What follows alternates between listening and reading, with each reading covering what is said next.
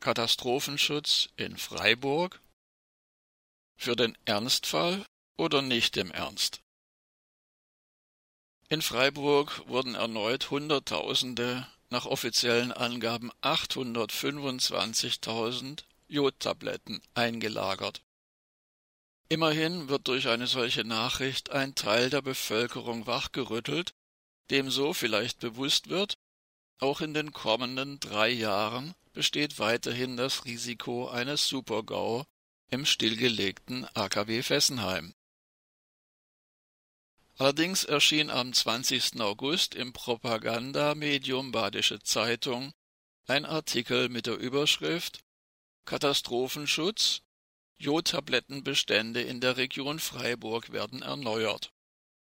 Darin wird wieder einmal verbreitet, es gäbe in Freiburg einen Katastrophenschutzplan. Und gleich im zweiten Satz kommen die Worte im Ernst vor. Da heißt es, im Ernstfall werden sie in Wahllokalen ausgegeben. Ende des Zitats.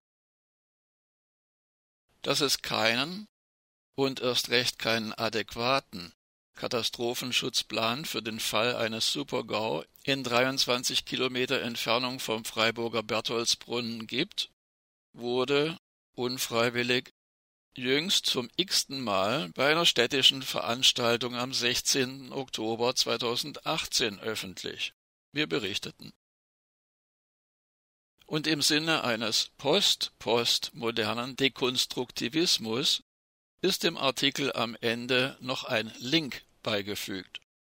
Dieser Link soll zum Katastrophenschutzplan bei der Freiburger Feuerwehr führen.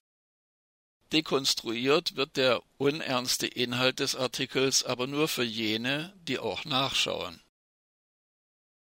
Auf der Internetseite der Freiburger Feuerwehr findet sich dort unter der Überschrift Besondere Einsatzplanung wiederum anscheinend im Ernst.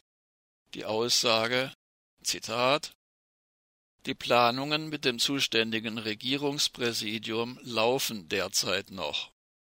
Ende des Zitats. Und dies nach 43 Jahren Betrieb des AKW Fessenheim. Dessen zwei Reaktoren gingen 1977 in Betrieb und wurden am 22. Februar und am 29. Juni 2020 stillgelegt. Und noch ein weiterer unfreiwillig zynischer Scherz findet sich auf dieser Internetseite der Freiburger Feuerwehr.